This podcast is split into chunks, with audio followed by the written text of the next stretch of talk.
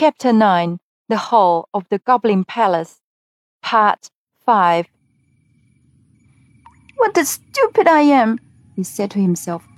I'm actually at the end of my journey, and there are the goblins coming back to fetch their things, he added, as the red glimmer of their torches appeared at the end of the long avenue that led up to the cave.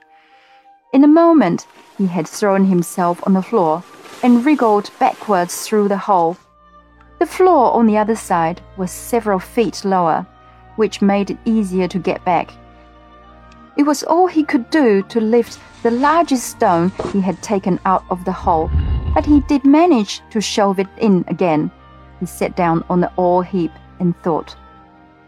He was pretty sure that the latter plan of the goblins was to inundate the mine by breaking outlets for the water accumulated in the natural reservoirs of the mountain, as well as running through portions of it.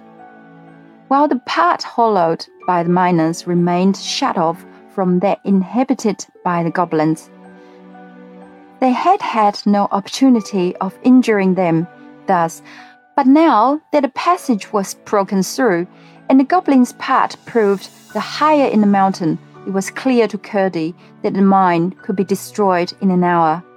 Water was always the chief danger to which the miners were exposed. They met with a little choke damp sometimes, but never with the explosive fire damp so common in coal mines. Hence, they were careful as soon as they saw any appearance of water.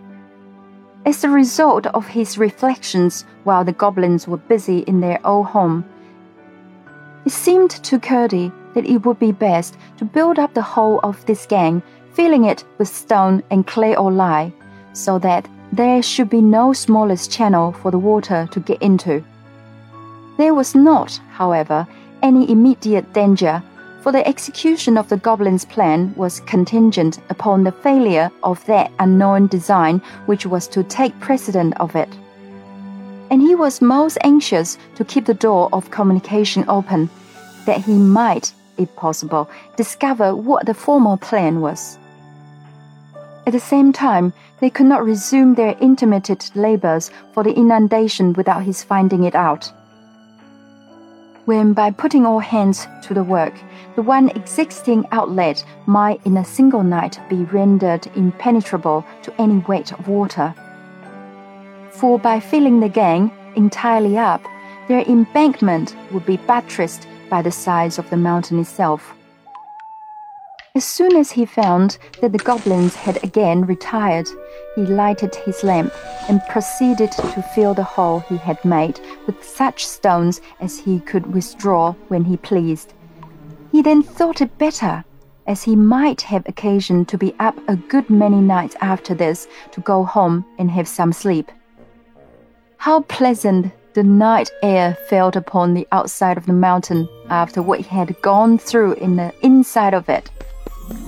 He hurried up the hill without meeting a single goblin on the way, and called and tapped at the window until he woke his father, who soon rose and let him in.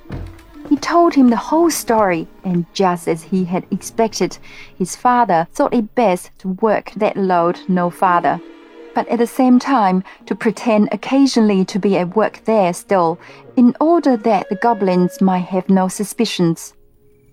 Both father and son then went to bed and slept soundly until the morning.